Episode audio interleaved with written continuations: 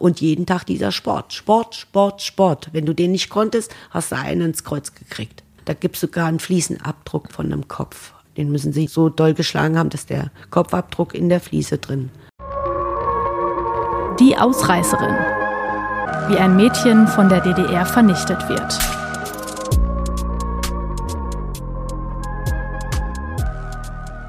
Weil sie ihren Vater sucht, gerät Yvonne Günther Mitte der 1980er Jahre in die Fänge der DDR-Jugendhilfe und wird dreieinhalb Jahre von Kinderheim zu Kinderheim gebracht. Doch weil das Mädchen immer wieder ausreist, greift das Ministerium für Volksbildung am 3. Dezember 1987 zu seinem härtesten Mittel, der Einweisung in den geschlossenen Jugendwerkhof Torgau. Für die 16-Jährige werden die kommenden Monate zu einer Hölle auf Erden. Oder, um es genauer zu formulieren, zu einer Hölle hinter Gittern. Denn in Torgau erinnert nichts mehr an ein Kinderheim. Der geschlossene Jugendwerkhof ist in einer ehemaligen Militärarrestanstalt untergebracht. Mit vier Meter hohen Mauern, Stacheldrahtzäunen, Kontrolltürmen, Wachhunden und Türen ohne Klinken. Aus dieser Art Hochsicherheitsgefängnis für Jugendliche gibt es kein Entrinnen.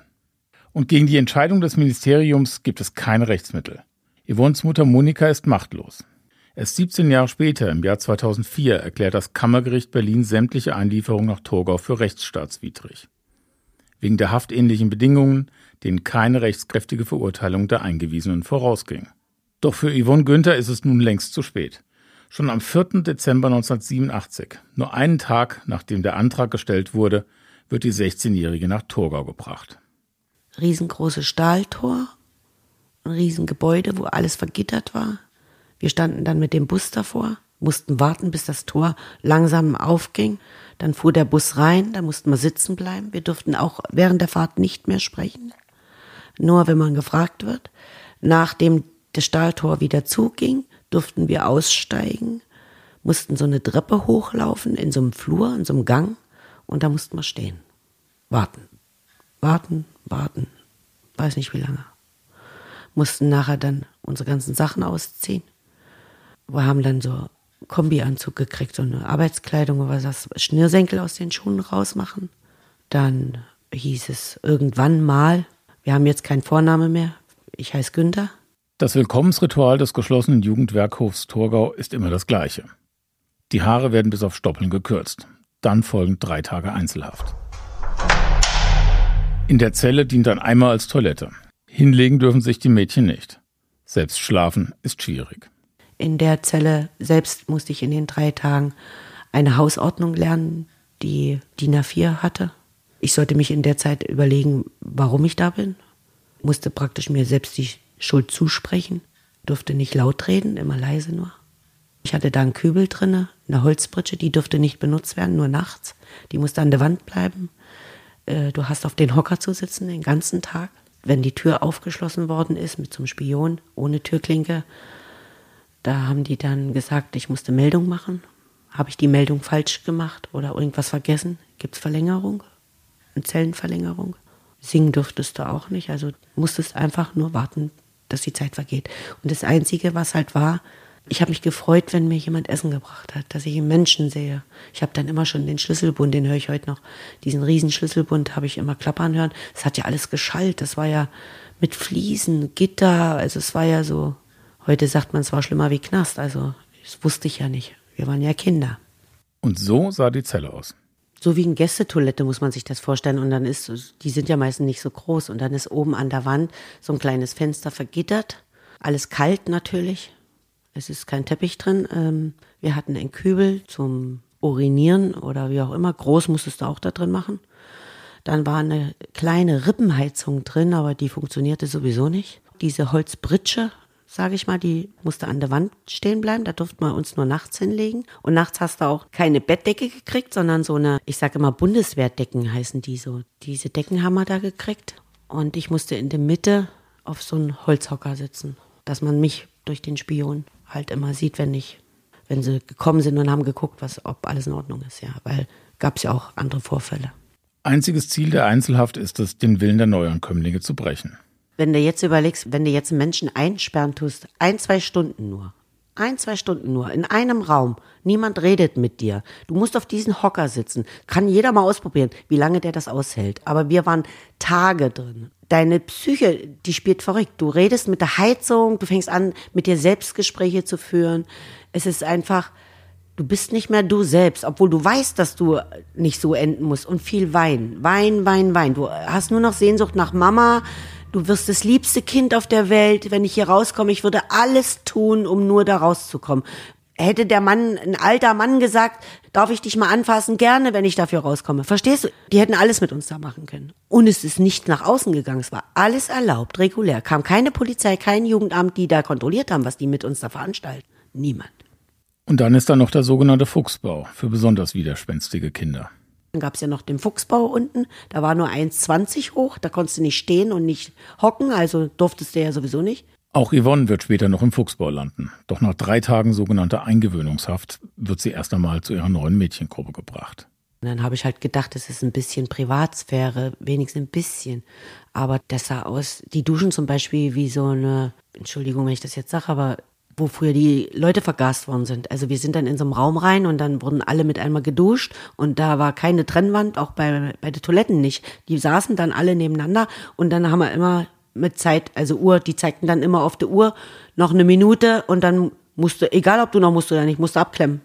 Auch nach DDR-Recht sind körperliche und entwürdigende Strafen für Jugendliche verboten. Doch in Torgau, so scheint es, werden all diese Regeln ignoriert. Demütigungen und Folter sind an der Tagesordnung. Der geistige Vater des geschlossenen Jugendwerkhofs Torgau ist Eberhard Manschatz vom Ministerium für Volksbildung. Er beschreibt das System Torgau im Jahr 1976 wie folgt. Das Ziel der Umerziehung besteht darin, die Besonderheiten in der Persönlichkeitsentwicklung zu überwinden, die Eigenheiten im Denken und Verhalten der Kinder und Jugendlichen zu beseitigen und damit die Voraussetzungen für eine normale Persönlichkeitsentwicklung zu schaffen. Individualität und eine freie Entfaltung der Persönlichkeit sind in Mannschaftskonzept nicht vorgesehen. Menschenrechtsverletzungen deklariert er quasi als gute Taten. Mehr als 4000 Jugendliche werden allein in Torgau von 1964 bis 1989 darunter leiden. Das hat den Staat nicht interessiert, was mit uns ist, weil wir waren Abschaum. Wir waren die, die sich gegen die Politik, gegen das Regime, die sich gegen allen gewehrt hat oder nicht mitgespielt haben, so wie die DDR wollte. Glaubt Yvonne noch an die DDR?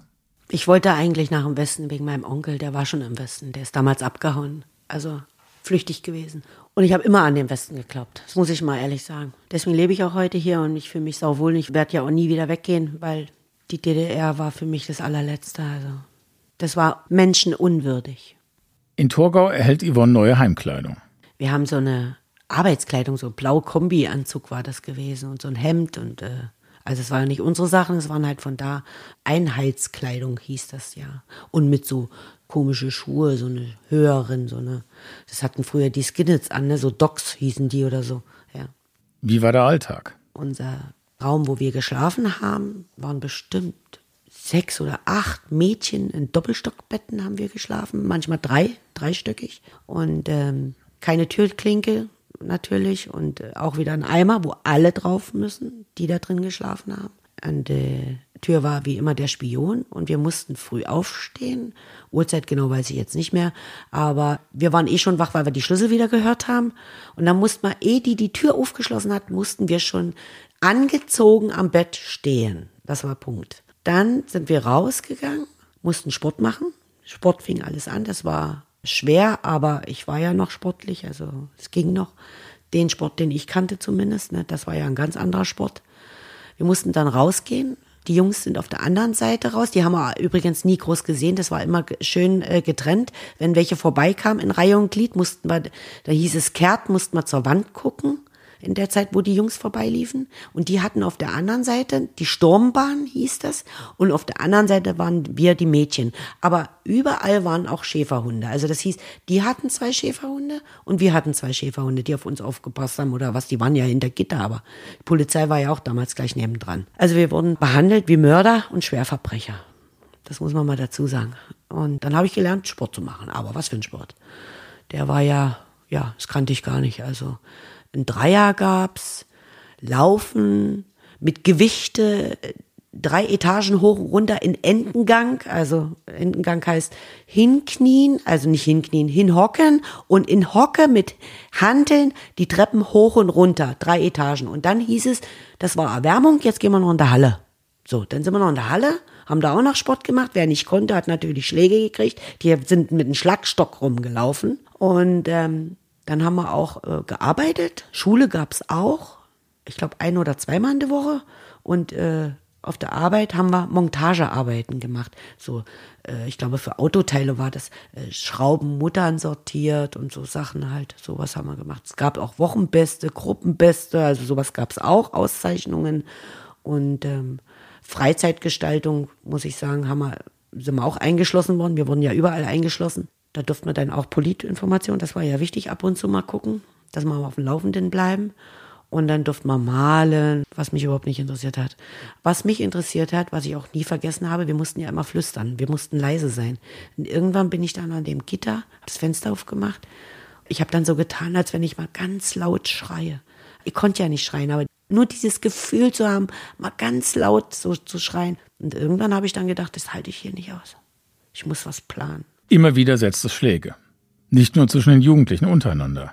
Auch die Erzieher werden handgreiflich die haben selbst mit der Hand auch geschlagen, getreten mit den Füßen, die haben alles gemacht. Alles, was, was sie an Gegenstände hatten, wurde halt, was hast du gesagt? Zack, fertig, hast einen Schlüsselbund ins Gesicht gehabt. Und der Schlüsselbund war nicht wie heute. Das waren so große, richtig altmodische Schlüssel noch, wo man die Stalltüren aufmacht. Diese großen Schlüssel waren das ja. Die hast du ins Gesicht gekriegt oder ins Genick gekriegt. Und ich kann mich noch gut erinnern, da war eine dabei, die war schon psychisch angeschlagen, glaube ich. Kann ich nie vergessen. Ich war dann äh, oben und habe in diesem Betrieb oder Betrieb, ich weiß nicht, wie soll ich das sagen, wo wir gearbeitet haben, war ich Britscher, nennt man das. Ich habe eine Funktion gehabt und äh, musste aufpassen, dass die anderen gut arbeiten, ne, dass das alles läuft halt. Und der Erzieher ging dann mal Kaffee trinken, hatte mal Gittertür abgeschlossen und irgendwann kam die dann zu mir, dieses Mädchen, und sagte, guck mal, Günther, zeigte mir dann das Material so in der Hände Sag ich, ja, okay, das ist aber schön. Das tust du jetzt da ein, die Muttern und Schrauben machst du da rein und das da rein. Ich habe sie ja erklärt. Weil ich dachte halt, irgendwas stimmt mit dem Mädchen nicht, ne? Ja, und dann hat die das gegessen alles. Guckt mich mit ganz großen Augen an und schluckt dieses ganze Schrauben, Mutter. Die hat alles runter. Das war ein Schock für mich. Ich bin dann, ich, ich krieg gleich Gänsehaut. Bin dann an den Gitter gerannt, hab dann da geschrien, immer zu ihr, frisst eine Schrauben und Mutter, bitte hilft mir, ne, macht irgendwas. Dann lief die in die Toilette rein. Da gab's früher für das Holz so Bonawachs, so rotes Bonawachs. Und das hat die, gegessen, hat die alles gegessen, alles was die, so ein Eimer hat die mit reingenommen auf Toilette und es kam einfach keiner. Ich war alleine da gestanden, ich wusste nicht, was ich machen sollte. Und alle guckten mich an, ich wusste auch nicht, was ich mache. Und dann kam irgendwann ein Erzieher, dann haben sie sie mitgenommen, in, mit Handschellen natürlich, haben sie zum Arzt gebracht. Und nach einem Tag kam die wo wieder, da habe ich sie gesehen, ganz ruhig, ich weiß nicht, was die mit der gemacht haben, saß alleine beim Essenstisch musste sechs Wochen Sauerkraut essen. Ich schwöre, sechs Wochen lang Sauerkraut. Mehr hat die nicht gekriegt. Sechs Wochen lang Sauerkraut. Was zwischendurch war, weiß ich nicht. Was ich gesehen habe, war Sauerkraut. Dann hat die den Arzt oder den Erzieher immer betitelt, du Nazi-Schwein. Also die war irgendwie krank, die war einfach krank. Die saß ja auch bei uns mit im Zimmer in diesem Schlafraum und hat sich immer den Deckel genommen von dem Kübel, wo wir reinpinkeln und hat die sich immer gegen den Kopf geknallt und hat immer gesagt, eine stirbt heute. Heute stirbt eine eine stirbt. Ey, wir haben eine Decke dann über den Kopf gezogen. Ich habe dann gezittert und Angst gehabt, dass ich das bin vielleicht, ne? Oder hoffentlich ist es, bin ich's nicht, hoffentlich die anderen. Also ich habe dann schon, man hat ja Angst, ne? Um sein Leben da drinnen und keiner war da. Entwickeln die Mädchen nun untereinander Solidarität? Nein, das will der geschlossene Jugendwerkhof auch gar nicht. Die Jugendlichen werden immer wieder gegeneinander ausgespielt und Denunzianten belohnt. Die Prinzipien der Stasi. Sie funktionieren auch hinter Gittern. Da hat jeder für sich gekämpft, jeder Einzelkämpfer. Wir haben uns auch geschlagen. Also das gab es auch, wenn sobald der Erzieher weg war und die eine hat Scheiße äh, gelabert oder so. Also und hat gesagt, das sage ich. Wir standen ja alle unter Druck. Es war ja immer, wenn irgendeiner was Falsches erzählt, bist du sofort wieder in die Zelle. Das war ein Horror, war das. Mit jeden Tag lebst du mit diesem Gedanke. Muss ich da wieder rein heute? Wer aus der Reihe tanzt, wird bestraft und muss mit seiner Zahnbürste den Jugendwerkhof reinigen den ganzen Flur von Torgau. Wenn jemand weiß, wie das aussieht, diese Anstalt, sage ich mal jetzt, Das sind meterlange Fliesen. Also ein ganz langer Flur ist es. Und ich durfte dann Silvester mit der Zahnbürste den ganzen Flur äh, reinigen. Also es hat ewig gedauert. Und anstoßen durfte man mit einem Becher Wasser. Und jeden Tag geht es zum Sport. Bis zur völligen Erschöpfung. Sport, Sport, Sport. Wenn du den nicht konntest, hast du einen ins Kreuz gekriegt. Da gibt es sogar einen Fliesenabdruck von einem Kopf. Also, wo nicht einer von den Mädchen, also den müssen sie so lange, so doll geschlagen haben, dass der Kopfabdruck in der Fliese drin. Was da genau passiert ist, weiß ich nicht, aber es gab ja, wie gesagt, auch Todesfälle. Und viele Mädchen, die in der Zelle waren, haben sich die Pulsadern, wir hatten ja nur Plastikgeschirr gekriegt. Und die haben dann das Plastik gebrochen und haben dann äh, an der Tür, damit die dann rauskommen halt, ne, haben die sich die Pulsadern mhm. aufgeschnitten. Nicht alle überleben diese Tortur. Mehrere Suizide in Torgau sind aktenkundig. Einige Todesfälle bis heute ungeklärt. Einer, der hat sich mit dem Kombianzug an dem Gitter aufgehangen. Der andere hat einen Schrank vor die Tür gestellt und hat äh, sich angezündet mit dem Bonawachs ist mit verbrannt. Einer ist an der Sepsis gestorben. Wie kann der Sepsis? Also, wir wissen es nicht genau. Wurde auch nie bekannt. In den, an dem Tag, wo jemand gestorben ist, haben die einfach nur drei Tage die Zelle zugemacht und haben uns nicht gesagt, was da wirklich passiert ist. Und ähm, nächsten Tag waren sie wieder auf. Also es war alles so, wurde alles so unterm Tisch gekehrt halt. Und der andere ist in die Elbe gesprungen während des Transports. Ist ertrunken. Nach zwei Wochen, am 20. Dezember 1987, darf Monika Günther ihre Tochter Yvonne erstmals besuchen. Doch solche Momente mit der Mama sind selten und werden im Besucherraum genau überwacht. Wieder denkt Yvonne über Flucht nach. Die haben mich geschlagen, also beziehungsweise die haben mich erniedrigt, die haben mich runtergekriegt. Aber im Inneren bin ich rebellischer geworden. Ich habe nur auf meinen eigenen Punkt gewartet, wo ich ausbrechen konnte. Die haben mich in der Zeit, haben die mich total niedergekriegt. Ich war ein ganz kleines Mäuschen. Yvonne will einen Erzieher überwältigen. Doch ihr Plan wird verpfiffen. Und dann hatte ich auch noch einen Fluchtversuch geplant gehabt, in dem Raum, wo wir uns immer aufgehalten haben und Fernsehen, manchmal die Nachrichten halt geguckt haben. Und da habe ich das jemandem erzählt. Also es waren ja mehrere Mädchen, ich konnte das ja nicht alleine durchziehen. Und da hatte ich dann geplant, den Erzieher die Bettdecke über den Kopf zu ziehen und mit einem Kübeldeckel auf den Kopf hauen, bis die ohnmächtig wird. Dann können wir einen Schlüssel klauen und abhauen. So, so war es geplant. Den nächsten Tag höre ich nur Günther antreten. Ach du Scheiße, habe ich gedacht. Was ist denn jetzt? Hätte nie damit gerechnet, dass ich, mich jemand da verkratzt hat. Dann habe ich da gestanden und dann saß diese dicke Frau, die saß dann da hinter ihrem Tisch mit einem Teller mit Kuchen, Kaffee, richtig schön provozierend. Dann sagt die zu mir, Schnürsenkel, ausziehen, bitte vor Zelle 8, 7, 6, keine Ahnung, stellen und warten. Kein Ton. Keine Frage, keine warum, wieso, weshalb. Also durfte ich mir selbst die Frage stellen und habe dann gedacht, mich hat jemand verkratzt. Was wir da ausgemacht haben. Es ist ja nicht dazu gekommen. Wer weiß, ob es dazu gekommen wäre. Man weiß es halt nicht. Ne? Aber vielleicht wollte sich eine gut darstellen. Stellen, und die hat mir dann, dann gesagt, ja, die hat dann auch einen Fluchtversuch gemacht halt. Dann bin ich in die Zelle rein. Es verging drei Tage, mir wurde nie gesagt, wie lange, muss ich dazu sagen. Es verging eine Woche, dann verging noch eine Woche und dann bin ich verblödet. Dann habe ich versucht, mir das Leben zu nehmen. Ich habe dann versucht, die Zunge runterzuschlucken. Ich habe versucht, mir wieder eine Blutvergiftung zuzuziehen, indem ich dann wieder mir eine Wunde selbst zugetragen habe und mir Dreck in, den, in der Wunde reingedrückt habe. Nichts passierte, die holten mich einfach nicht raus. Und dann, ich habe dann die Tage gezählt, so mit Striche immer an der Wand. Das waren dann 21 Tage wo ich da drin war. Hab dann mit der Heizung gesprochen. Ich habe jedes Geräusch gehört. Und immer wieder hast du versucht, dir selbst weh zu tun. Also dann haben sie mich wieder rausgeholt. Und irgendwann musste ich mich wieder unterordnen halt. Bin wieder arbeiten nochmal gegangen. Und dann war ich ganz ruhig. Da habe ich gedacht, mein Leben ist vorbei. Als Kind. Ich war 15. War eine schwere Zeit für mich. Torgau hat sie nun endgültig gebrochen. Und niemand war da. Ich konnte nicht Mama schreien, ich konnte nicht Papa schreien. Es war niemand da. Wenn ich jetzt Scheiße gebaut hätte, hätten sie mir das noch verlängert. Wäre ich vielleicht noch länger drin geblieben in dieser Zelle. Ich habe keine Ahnung. Ich habe ja keine sozialen Kontakte gehabt. Niemand. Die Folgen dieser Folter spürt Yvonne bis heute. Also ich habe Platzangst. Ich habe posttraumatische Belastungsstörung. Ich ertrage keine Massen von Menschen. Ich kann keine geschlossenen Türen wenn mir jemand die Decke über den Kopf zieht, habe ich Angst zu ersticken. Ähm, Fahrstuhl, wenn mehrere Leute, fahre ich gar nicht erst mit. Also Menschenmassen machen mir Angst. Also ich kann es auch nicht abschalten. Ich probiere es und ich habe sogar, ich bin ja schwer krank gewesen, musste dann in so eine Röhre rein. Da war ich ja auch alleine, aber eben die Röhre. Ich habe dann noch gesagt, ich probiere mal so in die Röhre reinzukommen, aber ich weiß nicht, ob ich es ertrage. Ich habe mich nur da drauf gesetzt. CT oder was das war. Ich konnte es nicht, ich, du kannst das nicht aufhalten. Es kommt einfach. Ich habe geweint wie ein Schloss und dann haben die mich da rausgeschickt und haben gesagt, ich sollte noch mal einen Termin machen, dass ich, ich wurde dann mit Beruhigungsspritze praktisch in diese MRT oder CT, wo ich dann war, durch den Krebs damals. In Yvonne Günthers Sonderakte des geschlossenen Jugendwerkhofs Torgau sind statt der von Yvonne erwähnten 21 Tage Einzelhaft nur 12,5 Tage Arrest vermerkt. Doch die Unterlagen sind heute an vielen Stellen lückenhaft. Es scheint, als sei in den Wirren der Wendezeit so manches Protokoll auf wundersame Weise verschwunden. Aber was hat Yvonne eigentlich falsch gemacht? Ihr Anwalt Rüdiger Voss, der fast drei Jahrzehnte für sie kämpfte und 2020 gestorben ist, hat das einmal wie folgt beantwortet.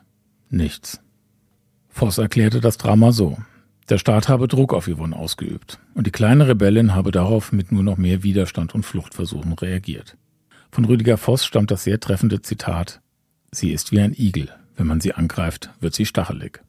Viereinhalb Monate verbringt Yvonne Günther in der Hölle von Torgau. Viereinhalb Monate, in denen ihr Leben rund um die Uhr fremdbestimmt ist. Doch am 21. April folgt endlich die erlösende Botschaft. Yvonne darf den geschlossenen Jugendwerkhof verlassen. Ein sogenannter Führungsbericht bescheinigt ihr eine gute Arbeitseinstellung und einen positiven Einfluss auf die anderen Mädchen. Ihre Disziplin in der Schule sei ohne Tadel. Yvonne sei, so heißt es, umerziehungsbereit. Nach Sieten bin ich wieder zurückgekommen in offenen Jugendwerkhof, um meine Lehre dort zu beenden als Wirtschaftsgeld.